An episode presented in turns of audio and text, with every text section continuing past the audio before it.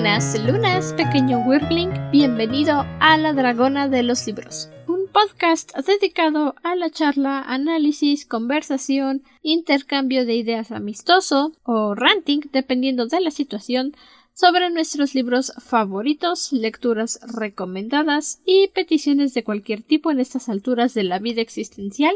Mi nombre es Andrew, soy su anfitriona y Dragon Worm en este podcast de discusiones literarias. Yo soy Ciela, una semana más con ustedes, aquí en un episodio especial con una idea un poco diferente a lo que normalmente agarramos, pero eh, bien lo acaba de decir Andrew, a estas alturas agarramos casi cualquier cosa. Agarramos lo que sea que se nos ponga enfrente. Y el día de hoy, regresando un poco al tema de los villanos y abriendo la conversación de adaptaciones o live actions, vamos a hablar sobre la película de 1996 de 101 Dálmatas de Disney, obviamente, y de por qué esa película sí funciona y las porquerías que está haciendo Disney últimamente no. Oye. Un poco de contexto respecto a la película. No fue muy popular en su momento. No era tan común ver la película. En realidad creo que 101 Dálmatas es la historia menos popular de Disney ya sea la caricatura o la versión de personas, no, hay mucha gente que hable de 101 Dálmatas. No voy a decir la historia menos popular de Disney porque hay otras historias que realmente mucha gente no conoce, al menos la mayoría de las personas, aun si no la han visto, han escuchado hablar, si no de 101 Dálmatas, de Cruella de Vil. Cruella de Vil es una de las villanas más icónicas de Disney. Pero sí, realmente las películas de 101 Dálmatas, realmente ninguna de las tres películas que hay, que es, bueno, más de... tenemos la versión de animación, que fue la primera que salió. Luego, en 1996, tuvimos la primera adaptación live action con 101 Dálmatas. Tuvimos unos años después 102 Dálmatas. No, es 101 Dálmatas 2. No, son 102 Dálmatas. No, estoy segura de que se llama 101 Dálmatas 2. No, porque la segunda película ya no quiere 99, ya necesita otro perrito extra para hacerse su capucha. Son 102 dálmatas. Mm, suena falso, pero supongo que tengo que creerte. Créeme, uno de los peluches que fueron principales en toda mi infancia viene de esa película. Sí, yo lo sé. Y tenía su etiquetita de 102 dálmatas, así que es 102 dálmatas. Mm, todavía parece falso, pero ok. Ya. Y creo que incluso hay a estas alturas, creo que hay dos series de 101 Dálmatas. Hay como tres. Además de la secuela de la película animada, que conocen nada más su tía y la persona que lo hizo, porque ya. Hay como tres series de 101 Dálmatas. Es chistoso porque no mucha gente ha oído de 101 Dálmatas, pero no es como que digamos la Bella Durmiente, La Sirenita, Frozen, películas de Disney que todo mundo ha visto y que todo mundo conoce, no.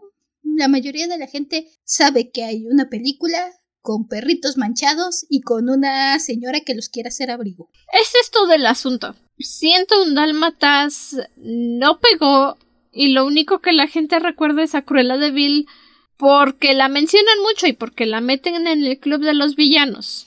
Pero Cruella por sí sola, la historia por sí sola, pues no. La gente ni siquiera conoce los nombres de los perros. Ni, ni siquiera el nombre de los humanos se saben.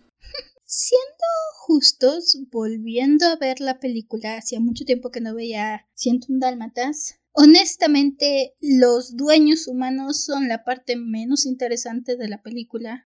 Oiga, hacen más cosas que la versión animada. Y en la versión animada siguen siendo la parte menos interesante de la película. Seamos honestas, la que se roba, los que se roban el show todo el tiempo son los villanos y los perritos. Los humanos están ahí nomás.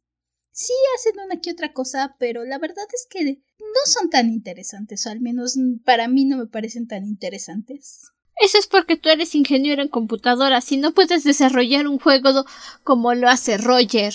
Nada más tecleando unas cuantas palabritas cinco líneas de código y ya. Super gráficos, super movimiento, super iluminación. Tú solo estás celosa. Ah, sí. ¿Quién pudiera cambiar todo tu juego de video en menos de una semana nomás porque el niño te dijo que le aburría el villano? ¿Ves? Tú solo estás celosa. Tienes envidia. Ah, sí. Bueno, ya que dejamos en claro que sí la tiene envidia. la premisa de la película es la misma que la que vemos en la animación, pero bien ejecutada. Dos solteros que tienen sus trabajos ideales en la bonita ciudad de Londres, porque milagrosamente no fue Nueva York. Mm, no. Y cada uno tiene su dálmata, son padres responsables de sus peguitos, los llevan a pasear, los cuidan. Y aquí podemos ver más desarrollo de Roger y Anita del que tenemos en la versión animada, porque vemos a Anita en el trabajo, vemos a Anita interactuando con Cruella afuera del ambiente laboral y dentro del ambiente laboral. Lo cual es muy interesante porque ya sea en la versión animada o en su supuesta historia de villano de Cruella, te ponen que Cruella y Anita son amigas y que se llevan bien. Y a mí me agrada más esta versión de Cruella solo llevándose bien con Anita porque se enamoró de las manchas. Eso sí te lo creo, porque Cruella es una diseñadora de modas súper famosa, o sea, nada más hay que ver el tamaño de su oficina para saber lo impactante que es Cruella en el mundo de la moda. Y Anita, seamos honestas, tuvo la suerte de poder trabajar para Cruella. En la película animada nos dan una leve idea de que Anita y Cruella son amigas cuando Cruella aparece por primera vez y Anita está como de Roger, no seas grosero. Pero realmente ayuda a verlas interactuar, ver esta perspectiva de Cruella que la verdad, mood, porque lo primero que le dice es está hablando con Anita y muy creíble de parte de Cruella, Cruella le dice, no, tienes talento, quiero aprovechar ese talento, no voy a dejar que alguien más llegue y te ofrezca un cheque más jugoso. Y cuando Anita le dice, no, si me retiro es porque me voy a casar y tener familia, y Cruella se le queda viendo con cara de, uh, ok. Y es que eso es algo muy interesante porque eso fue lo principal que te mostraron de Cruella para decir, ah, sí, ella es el villano, porque no quiere que Anita se case. y, y ahorita que ya lo estamos viendo grandes, ya con otra perspectiva, es una situación muy parecida a la que se da en El Diablo se viste a la moda, en la que te hacen creer que Miranda es el villano de la película por su actitud, por cómo se comporta, por cómo trata a todos, es cruela pero sin la obsesión a las pieles. Y el verdadero antagonista de la película es el novio de Andy, que le dice no te vayas a trabajar con Miranda, no te quedes en la revista porque vas a ganar más dinero que yo. Vas a tener un trabajo más importante que el mío. Y eso no puede ser. No te permito que tu trabajo sea más importante que el mío. Y el novio de Andy era el verdadero villano, bueno, antagonista de la película pero no nos dimos cuenta hasta mucho después. En un Dálmatas, sí, Cruel es el villano, obviamente es el villano, pero en perspectiva de Anita, en estos primeros minutos que las vemos interactuando juntas, Cruella no es el villano, ni el antagonista. Simplemente es una mujer que ve potencial en Anita y le dice no quiero que me vayas a dejar por una compañía que te paga más quiero que tu talento se quede aquí. Y cuando Anita dice, no, si me voy va a ser porque me voy a casar, es como de, mm, muchas buenas mujeres se han perdido ante la guerra, hombres, hambre, pero en fin, haz lo que quieras. Cruella básicamente le dice, ok, si así quieres desperdiciar tu talento, ya que me gusta porque la verdad es que la actuación de Cruella es buenísima en esta película. Glenn Close hace un muy buen papel Incluso en estos primeros momentos puedes ver a la genio, a la diseñadora de moda famosa, la obsesionada con las pieles. puedes ver esos leves indicios de que es un poquito, está un poquito fuera de sus cabales. la forma en que tiene esta interacción con Anita y le dice, ay, si me pusiera este abrigo sería como si estuviera usando a tu perro y pone su sonrisita. Y empieza a ladrar. No olvidemos eso, se empieza a reír como desquiciada y todavía aparte le ladra. Sí, es obvio quién es el malo, evidente, pero la simple actuación, el, el personaje en sí mismo dices, es que como odiarla. A la de la caricatura sí, porque es una vieja loca. Pero esta señora tiene tanto carisma, tanta personalidad, que no la puedes ver y no puedes decir wow. Pero wow en el sentido de esta mujer es otra cosa. Insisto, la verdad es que para mí se roba la película completamente, pero también me agrada que Empezamos y tenemos este pequeño, esta pequeña nota al margen sobre un tigre siberiano de un zoológico que apareció muerto. ¿Y despellejado? Y si nos enteramos que fue Cruella, que mandó a matar al tigre y a que le trajeran la piel, te deja bastante bien ver que Cruella es inteligente. Y en esta película no tiene mucho espacio para mostrar eso, pero te dejan ver que es bastante inteligente pero eso no le quita lo desquiciada y que de todos modos va a hacer todo lo posible por obtener sus objetivos. Es un muy buen planteamiento, en solo unos minutos te hacen un muy buen planteamiento de todo lo que es Cruella. El ingenio, la moda, la personalidad, lo desquiciada que está en el fondo y lo lejos que está dispuesta a llegar por obtener lo que ella quiere, lo obsesionada que está con las pieles. Sobre todo su obsesión con las pieles en la caricatura, obviamente, dibujo a mano, muy caro, solo pueden mostrar a Cruella con un atuendo. Uno, porque muy caro hacer muchos. Ustedes tal vez no lo entiendan, tal vez no me crean, pero la animación a mano era muy cara y ponerle dos atuendos a la gente, uff, uff. Y en la película, la fuerza de live action es que pueden hacer ropa o comprar ropa y no sale tan caro no es tan problemático cambiarles el atuendo. Y todo el tiempo vemos a Cruella usar pieles, la vemos usar atuendos que dices, sí, esta señora está tres pasos por delante de las tendencias, ella crea tendencias de moda. Y eso es algo muy agradable de ver, que le da otra personalidad a Cruella. No he visto la película de Cruella, no la voy a ver nunca, estoy en contra de los live actions modernos de Disney, pero todos los atuendos de Emma Stone parecen trajes de niños comparado con lo que usa Cruella en esta película. Volví a ver justamente, ya que estaba viendo Ciento Dálmatas, volví a ver la película de Cruella. Realmente se nota la diferencia de la calidad de los vestuarios. Los vestuarios de la película de Cruella son ingeniosos, pero se ve que la película de Ciento Dálmatas la atención al detalle, el presupuesto que se le daba es algo que se ha dado últimamente. La verdad es que si ven muchas películas viejitas contra las películas nuevas, ya no se le pone, las compañías intentan cortar presupuesto y recortar donde pueden, entonces no le meten tanto detalle a sus atuendos, no hablemos de los efectos especiales, pero si en un Dálmatas todos los trajes de Cruella son buenísimos, la cantidad de los detalles son buenísimos y una de las cosas que le acepto a la película de Cruella es los conceptos de los trajes son buenos. De hecho, se ganaron el Oscar a Mejor Vestuario ese año. Pero mmm, quedan poco elegantes comparado con las pieles de Cruella en 101 Dálmatas. Se supone que es todo el asunto de Cruella. Ama las pieles. Y le dice a Anita en la película, ¿acaso hay una mujer en el mundo que no ame las pieles? Porque en la locura de Cruella todas las mujeres aman las pieles. Y la Cruella de Emma Stones nunca usa pieles. Nunca. Ese es todo el asunto de Cruella de Bill, que usa pieles. Y dijeron, ay no, porque nos van a...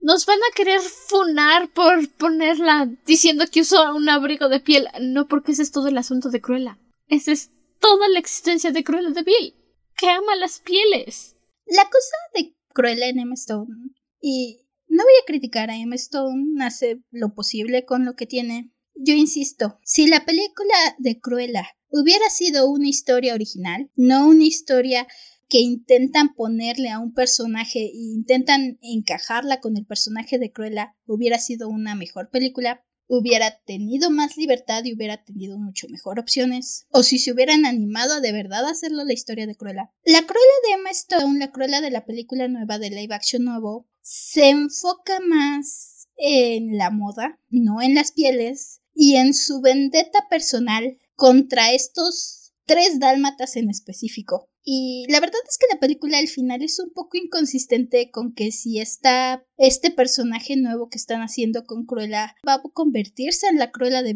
que conocemos o no, porque la historia la jala de un lado para otro toda la película. Quieren hacer que sea reconocible como Cruella y sí tiene sus momentos donde dices, ok, sí puedo ver que te estás convirtiendo en Cruella aunque todavía no llegas, pero como es la protagonista y es Disney y hacen algo parecido como con Maléfica, no se atreven a tener toda la película donde ella sea la mala. Tiene que ser la incomprendida, la que tiene motivos, la que hoy sí puede ser la mala, pero no es tan mala al final. Entonces no se atreven a dar el 100. Pero es que solo tuvo un pasado triste. Eh, tiene un gran trauma y lo hablé en las malas redenciones de villano. Es la historia de fondo más estúpida de la vida, lo siento. Sí es. ¿Cuál es la cosa aquí en un Dálmatas? En un Dálmatas, Cruella es la villana porque le chiflan las pieles y quiere un abrigo moteado hecho con piel de perritos. Nada más. De cachorros porque los dálmatas tienen el pelo suave cuando son cachorros y se vuelve áspero cuando son adultos. Ese es todo el asunto.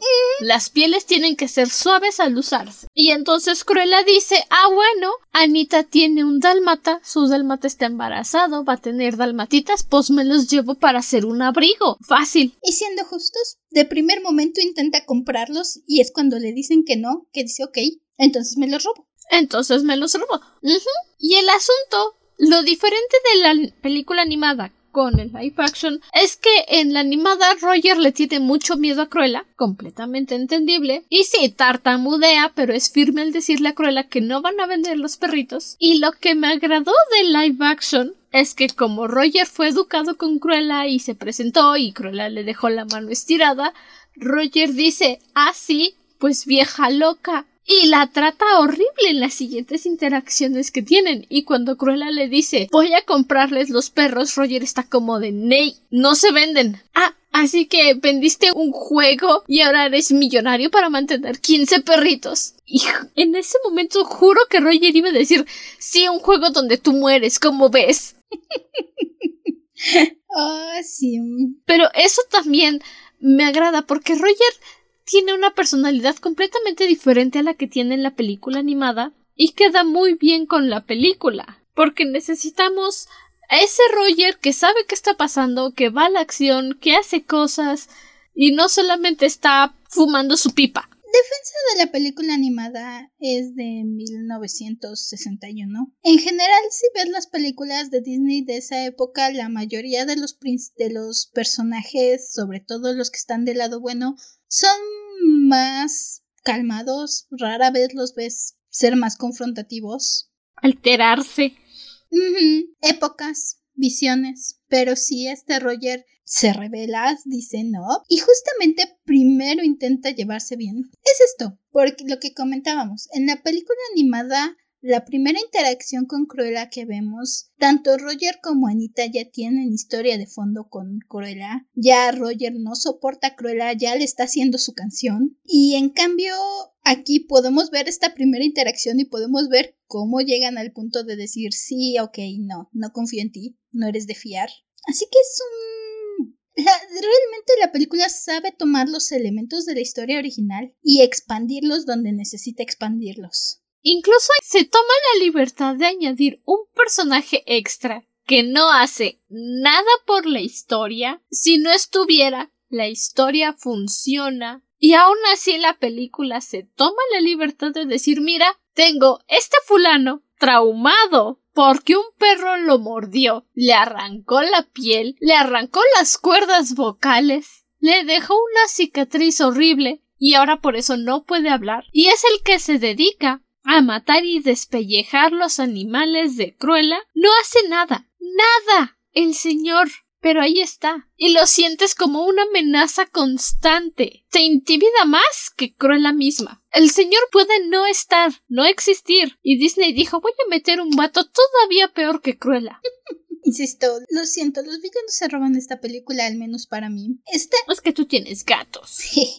La verdad es que Horacio y Gaspar también hacen un buen trabajo, siendo el slapstick de la película básicamente. Este nuevo villano está ahí para añadirle un poco más de amenaza, añadirle un poco más a la incompetencia de Horacio y Gaspar y un poquito más a la locura de Cruella. Así que funciona, puedes verlo ahí realmente, como dice Andrew, no es como que tenga el papelazo, pero al menos tienes la certeza de que hay alguien ahí que sabe lo que está haciendo, que Cruella contrató a alguien para asegurarse de que las pieles salgan bien y no solamente Horacio Gaspar que dejan mucho que desear, la verdad. Que por cierto, las actuaciones de Horacio Gaspar, 10 de 10. Creo que Gaspar es el único papel en el que tolero a Hugh Laurie porque a Doctor House lo odio, lo detesto, nefasto y además su acento inglés es tan bonito, tan bonito, tan fluido, tan elegante, que el hecho de que lo hayan obligado a hacer un acento gringo en Doctor House, de por sí Doctor House es un personaje nefasto, es un hombre nefasto, que ojalá se le hubiera roto la pierna y se muriera el señor. Y aquí se supone que es un, un criminal, un bandido, un ratero, se robó 15 perritos, pero yo lo veo y digo, señor, gusta una tacita de té. Ya son las tres en punto, es la hora del té. Y bueno, ahora sí es el señor Weasley, sí. pero el señor Weasley bajado del cerro en una oveja. Porque en Inglaterra no creo que tengan burros, así que bajado del cerro en una oveja. Sí, básicamente. Y su acento, es que tienen unos acentos joyita en esas islas. Pero joyita de Adebis. Y les tienes más lástima y cariño a estos dos en el live action de la que se las tienes en la película animada. Pues insisto, están ahí para que les pasen cosas feas, pero de todos modos te dan risa. Tienen una muy buena química entre Hugh Laurie y Mark Williams, un muy buen contraste entre este aspecto sofisticado que le dan a Gaspar contra justamente esta, este, esta, esta forma de no enterarse de nada que hace Horacio, esta forma de ser baboso, básicamente. Me encanta la forma simplemente en, en que Horacio y Cruelas interactúan, porque Gaspar siempre está como de, oh, sí, madame, me parece que vamos a buscar a los perritos y no sé qué, y no sé cuánto. Intentando parecer muy sofisticado y muy acá, aunque sea el robaperros que va a despellejarlos. El que siempre le está jalando la oreja al Horacio y diciéndole, no menciones nada acerca de la cicatriz. El hombre está traumado, no digas nada de la cicatriz. Y sí, Mark Williams ah, con su... que mi único problema es que sí no puedo dejar de ver al señor Weasley cada vez que lo veo. Pero eso le agrega a lo divertido de verlo hacer exactamente lo que le dijo Gaspar que no hiciera. Eso simplemente le da personalidad. Tal vez, pues sí, en algún momento Horacio y Gaspar fueron buenos compañeros, pero verlos pelear todo el tiempo y cómo Gaspar le tiene que estar recordando a Horacio qué hacer, es más divertido verlos en esta interacción que en el en la animación. Y las interacciones de Gaspar con Cruella son otra joyita porque más que parecerse intelectual, quiere mostrar respeto, quiere demostrar la Cruella que la respeta y lo único que termina haciendo es desesperarla. Y cuando le grita, es que me encanta cuando le grita y se asusta y finge que no le tiene miedo. Es que todos esos pequeños detalles le añaden más a la película. Es una dinámica completamente diferente. En la película animada, de nuevo, parece más bien que Cruella los vio en la calle y dijo: Ustedes dos están contratados. O tal vez son sus peleles de llamar, pero no tienen mucha historia, mucha relación. En este caso, Gaspar sobre todo parece que ha hecho varios trabajos para Cruella, que la respeta, que Cruella sabe que hace las cosas y por lo tanto es a la primera persona que llama. Sí. Es una relación de negocios donde Gaspar sabe que le conviene tener a Cruella contenta, que sabe que Cruella está algo loca y que dice, ok, vamos a intentarlo. Entonces, Es curioso porque la relación de estos tres personajes es tan diferente en las tres adaptaciones. Porque debo decir que una de las cosas que salva un poco Cruella, que disfruto de la película de Cruella, es la relación entre Cruella y Gaspar, porque básicamente se crean de niños. Es una relación completamente diferente, donde los tres, Horacio, Gaspar y Cruella, son el equipo de pilluelos ladronzuelos que crecieron juntos y luego Cruella logró llegar más alto. Eh, sí, no suena. Es de las cosas que manejan bien. Y la verdad es que, insisto, me hubiera gustado que dejaran a Estela volverse cruela, pero bueno. Porque puedes ver el cambio de relación de amigos, familia, a Cruella tratándolos como los trata Cruella, pero bueno. No sé, es que todo ese asunto de que Cruella no es Cruella, no. Es que esa es la cosa. No. Si no vas a dejar que sea Cruella, no le pongas a la película Cruella. Ese es mi problema con la película. Que no dejan que Cruella sea Cruella, pero ok. Pero si aquí en Siento un Dálmatas me agrada esta relación de negocios. Que cuando, que cuando llega la parte del slapstick, porque sí, ok, son los perritos contra los malos. Y Horacio y Gaspar están ahí para que les pasen cosas feas. Para ser como los ladrones pegajosos en mi pobre angelito. ¿Cómo le llaman los ladrones mojados? The Wet Bandits. The Wet Bandits. Son los bandidos mojados. Para ser los bandidos mojados de 101 dálmatas. Y sí, por supuesto. Y sí, aunque son carismáticos, te ríes viéndoles, viendo a los perritos hacerles la vida de cuadritos. ¿Sabes qué es lo mejor? Que ni siquiera son los perritos. Es su propia estupidez. Porque eso es algo que me gustó mucho. Obviamente son perros entrenados. Puedes verlos porque en los momentos de más tensión están moviendo la cola. Y no puedo evitar reír porque el entrenador está frente al perro diciéndole qué hacer y el perro está feliz de que el entrenador está ahí. El perrito está feliz de que está haciendo un trabajo bien hecho. Y se supone que están tristes porque se acaban de robar a sus cachorros y la cola. Obviamente no puedes controlar eso, pero si Disney intentara hacer eso ahora, haría un CGI pedorrísimo y los pondría a hablar. Y en 1996 dijeron, hoy son perros, ¿qué tal que los entrenamos para que se vea que hacen lo que tienen que hacer?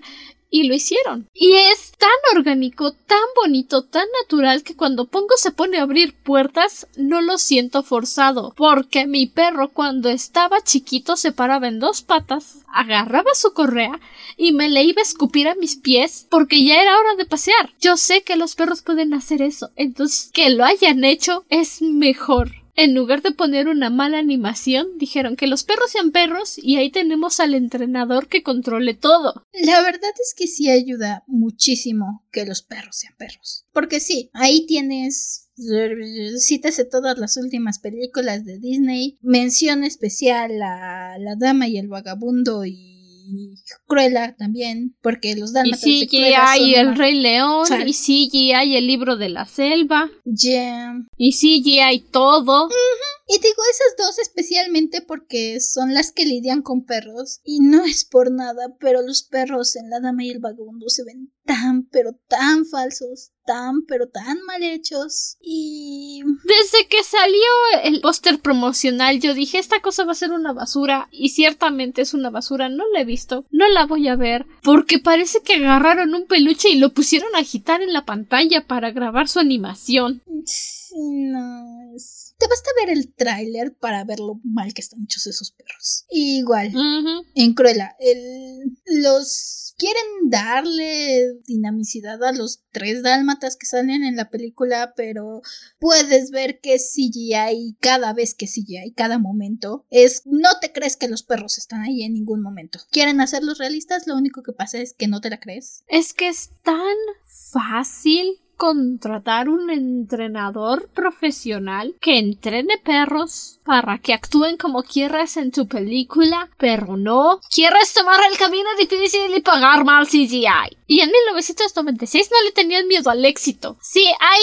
como tres momentos o cuatro en los que ves la animación de los perros como cuando están deslizándose por el tubo de ventilación o de desagüe CGI, 100% CGI, pero solo son 10 segundos en lo que se deslizan y ya luego vuelven a ser los perritos de siempre. Yeah. es cosa de volvemos a lo mismo que decíamos de los vestuarios. Muchas de las producciones actuales se quieren ahorrar dinero. Ahí tienes los pésimos, toda la polémica que hay alrededor de los efectos de CGI. Apoyen a los creadores de CGI. Sé que nos criticamos mucho de CGI, pero los creadores de CGI, las personas que lo hacen, están más sobreexplotadas por todas las compañías. Les ponen tiempos ridículos y se notan las películas. Especialmente Disney. Especialmente Disney, Marvel. Este no es tema de eso, pero si se preguntaban por qué las animaciones de las series de, Marvel eran, son tan malas últimamente,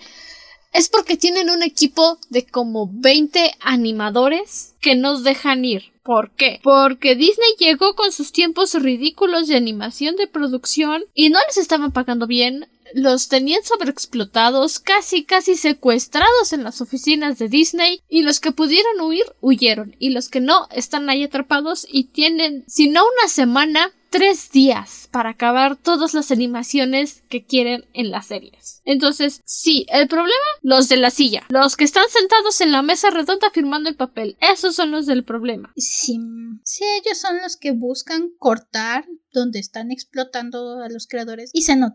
la verdad es que sí, tener a los perritos aquí. Y de nuevo, algo muy inteligente, la película 1, la, la 1, la película animada, sí tienes a todos los animalitos que hablan. Pues sí, es la 1. Sí, lo sé, mi cabeza se revolvió.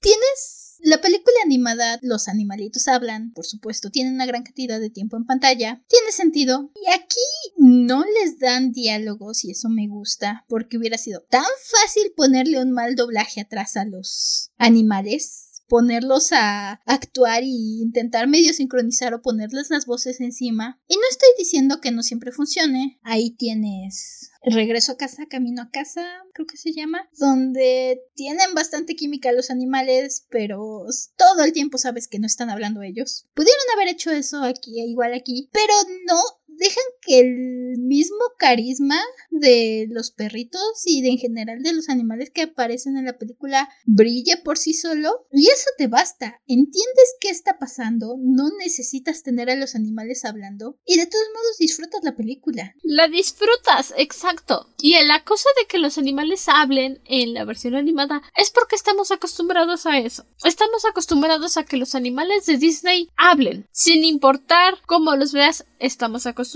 porque es una caricatura, todos hablan en las caricaturas, hasta las rocas hablan en las caricaturas. Y en esta película, en lugar de irse por el camino fácil y decir, ah, bueno, como perros y gatos, mala animación, pero todos hablan, no, son perros. La historia es sobre una señora que se quiere robar a los perritos para hacer un abrigo. Y la forma en la que integran las conversaciones de los perros, el aullido nocturno, es fabulosa, porque después de que Horacio y Gaspar salen de la casa de robarse los perritos, nos encontramos con un coronel paseando a su bulldog que conocimos temprano, justamente antes de que Pongo tirara a Roger al estanque. Y el bulldog, o sea, además de que los perros saben cuando la gente es mala, en corto capta que algo está mal y empieza a ladrar. Y me encanta ese momento porque Horacio le dice a Gaspar, estoy pensando, ¿qué tal que ese bulldog sabe lo que hicimos. y Gaspar, no seas tonto, los perros no son tan listos.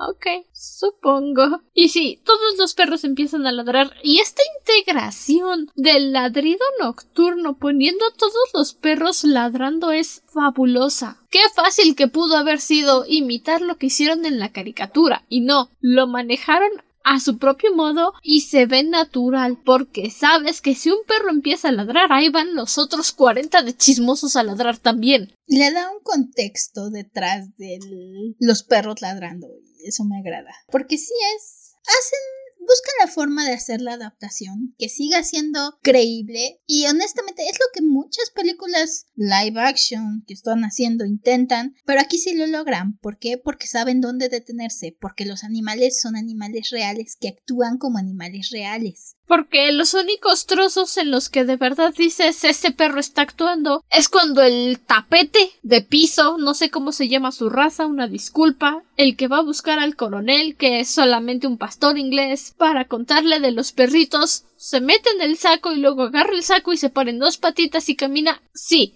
falso, entrenadísimo, pero es el perro. Es el perro el que está haciendo todo el circo, maroma y teatro y es divertido. Y es algo que los niños quieren ver, un perro haciendo lo mismo que vio en la caricatura. Y por supuesto va a entretener a la familia, pues porque está gracioso el perrito. Está gracioso lo que hace el perrito. Y porque sigue siendo el perro, a fin de cuentas. Y el único gato que sale en la película nomás está ahí viendo a los perros como diciendo hora. Y ahora que Pulga se les metió, ya les dio rabia. Yo me voy de aquí. Y por supuesto también tenemos al caballo que lo único que hace es contar.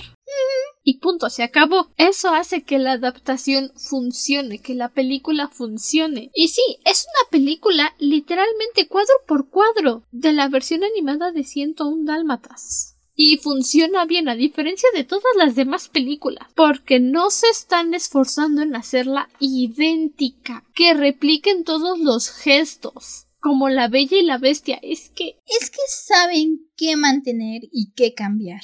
Saben por ejemplo la escena en la que Cruella ofrece comprar a los cachorritos mi teoría es que esa toma, esa escena la hicieron en una sola toma. ¿Por qué? Porque Cruella les está gritando que acepten el cheque de 7500 libras, que no es poquito, por los 15 perritos. Roger le dice no, muchas gracias, no queremos tu dinero sucio. Y cuando Cruella les grita que tomen el, el cheque, cae un trueno. Pero es que es una coordinación tan perfecta que dices, bro, ellos estaban practicando y salió y dijeron se quede esa toma, continúen, sigan hablando, porque también cuando sale de la puerta dando el portazo, cae otro trueno, como en la película animada. Y eso no me puedes decir que lo prepararon, porque aunque todos los días llueve en Inglaterra, es imposible predecir los truenos. Y ese momento en el que grita y cae el trueno, ay tú dices, bra, bra, Cruella de Vil hace que truene.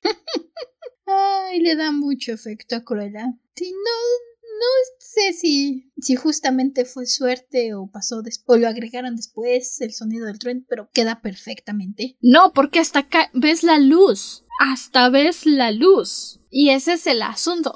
A lo mejor, y sí, está editado. Tal vez pusieron una luz, pero ¿quién va a poner luces afuera de la casa con semejante, con semejante lluvia? Aunque los ingleses están acostumbrados a la lluvia el equipo se echa a perder en la lluvia. I don't know, pero es una gran escena. En general, ¿saben qué necesita cambiarse? Por ejemplo, una escena clásica, o bueno, al menos que yo sé que recuerdo mucho de la película animada, es la escena justamente donde el gato, que creo que es sargento, creo que el gato se llama el sargento. Sargento Tips. Ajá, el sargento Tips está enfrente de la bola de cachorritos y los está intentando proteger y tiene la cara de susto y viene, creo que es Gaspar hacia él con el fierro y entonces está así enfrente extendiendo sus patas intentando proteger al montón de cachorritos en la esquina. Eso funciona ahí porque es una película animada, porque los personajes pueden tener cierto rango de expresiones, cierto rango de movimiento corporal. Saben muy bien en la versión live action que eso no va a funcionar, que se va a ver ridículo, que no se va a ver realista, que va a cortar completamente el tono de la película y lo único que va a hacer es que te va a hacer decir, ajá, Sí, claro. Ajá, claro. Y me lo voy a creer. Y en cambio buscan adaptar lo que tienen para buscar nuevas escenas chistosas, nuevas escenas de esta persecución de los villanos a los perritos. Incluso el final. En la película animada tenemos una casa, una carrera en coche donde tienes por un lado a Cruella por un lado a Horacio y Gaspar y por otro lado el coche donde están los perritos y tienes esta gran persecución. En live action no hubiera sido tan entretenida, no hubiera funcionado tanto porque no puedes, insisto, la actriz de Cruella hace un papelazo, pero no puedes ponerle ese tono y esa cara de bruja loca que tiene en la animación. Y en cambio optan por darle un final diferente, por darle una retribución diferente que funciona con el tono de su película. Saben qué mover y qué dejar. La forma en la que toman el final es que, para empezar, llega el perro tapete, que no sé qué raza es, de nuevo, disculpas, le ladra a todos los cachorritos, los está sacando porque, pues sí, los cachorritos usualmente hacen caso a los demás perros, a la gente no. Uno se queda atrás, hace pipí en una revista y sigue su camino, y cuando Gaspar se acerca para agarrar a ese perrito que se quedó atrás, que siguió su camino, pero no el camino de los demás, corre, se resbala con la revista orinada y se cae. Y Horacio se resbala, o sea, y él sigue resbalándose hasta que sale por la ventana, rompe un muro que seguramente, como es una casa viejita, se va a romper. Obvio, ¿no? Es por el aspecto cómico. Y cae en el charco congelado. Y sale y está como de, oh, hace frío. Y mientras está saliendo del estanque, charque, charco, fuente congelada, se congela. O sea, es que todo él se pone azul y se congela. Y eso no fue culpa de los perros. O sea, sí, porque orinaron la revista, pero directamente no afectaron. Directamente no hicieron nada. Y luego pues ya, el, el, perro tapete saca a todos los perritos, va a, recoger al que se quedó atrás, se lo lleva, se reúnen con el pastor inglés y se van. No me acuerdo qué hace Gaspar, pero el chiste es que todos los problemas en los que se meten estos dos los provocan ellos, no los perros. Y eso hace que funcione la película. Porque en lugar de ver a los perros creando trampas y poniendo obstáculos para que no los persigan, es la estupidez humana. Pura y bella estupidez humana. Ah, sí. Cruella tiene 100% motivos para decirles inútiles porque lo son. Porque ellos solitos se lo ganan. Sí son. ¿Saben cuánto darle a los perros o cuánto darle a los animales en la historia para que sí tengan más inteligencia de lo que normal, digo. Si tengan ciertas reacciones humanizadas, más o menos, pero al mismo tiempo se sigan sintiendo como perros. Y otra cosa, en la versión animada los perros llegan solos, regresan solos a Londres. Toda la corretiza de perros dálmatas que obviamente nadie va a ver y nadie va a decir, uy, ¿a dónde va tanto perrito bonito y se los van a robar? Aquí la policía sí hace algo. Llaman a la policía y les dicen nos robaron nuestros cachorros, están buscando. Luego a Anita se le prende el foco y le dice a Roger tienes razón, Cruella se robó los perritos y es porque quiere hacerse un abrigo de perritos. Le dicen a la policía, la policía va a la mansión de Deville, encuentran la piel del tigre de Bengala, suman dos más dos y dicen sí, vamos a ir a buscar a la señora a esta propiedad en el bosque que dicen a la que se fue van con sus patrullas, encuentran a los perritos y dicen, ah, bueno, métanlos al coche y nos regresamos a Londres. Y ya casi se van a ir. Y en eso llega el perro tapete con el cachorro perdido desviado que no ponía atención. Y hasta el policía dice Aguanta, tenemos uno más. No entiendo qué está pasando, pero. pero ahí hay otro perro. Eh, y eso se siente muy natural, aunque es imposible que pase, pero se siente natural en la película. Tiene sentido. Eh, ya estás en el ambiente de la película y funciona, y te agrada, y te la pasas bien, que creo que es lo más importante. En general te la pasas bien. Bueno, y los mapaches. Completamente animación los mapaches. Ah, de varios, de muchos, no voy a decir cuántos porque no sé, dudo mucho que los 101 dálmatas todos sean de verdad.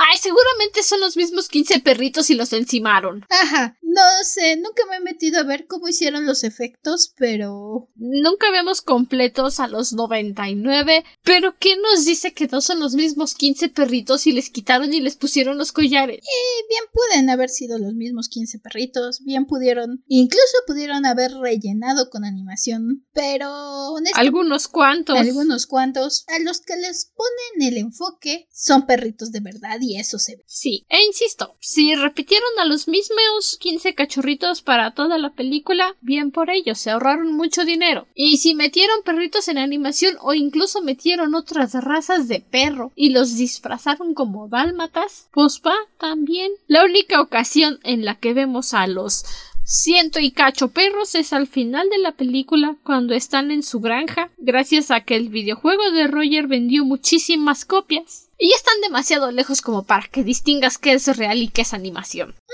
Y esa es la cosa, no usan la animación para intentar hacer que los perros actúen exactamente igual que en la película animada. Simplemente están ahí para rellenar los cachitos de efecto que no podían poner a hacer a los perritos de verdad. Que no son tantos. No. Y tal vez el segundo animal que también dices tú, súper animado, la mofeta. Pero, ¿quién se va a acercar a una mofeta? Son los animales que no son tan fáciles de entrenar, que no son porque como quiera que sea hay mucho más entrenamiento de perros que Sí. de mapaches, de mofetas, así que sí. Aun si fuera un profesional, yo no me acercaría a una mofeta. Ha de haber algún loco por ahí, pero sí, no. Y la cosa es que esos tampoco rompen el ritmo de la película. Porque ya que estamos viendo a los perritos moverse como animales reales, ver a los mapaches saludar y correr y prender un coche, dices tú, jaja, mapaches. Sabes que nunca va a pasar en la vida, pero dices, sí son, sí son. Yeah. No les dan tanto foco y los cachitos que están te divierten. Igual la mofeta, la mofeta está ahí para hacer el chiste con Cruella y repetir el chiste al final cuando ya los arrestan y los suben a la camioneta. De que dice, ay, mira qué gracioso, me parezco la bolsa de Cruella, me voy a sentar aquí.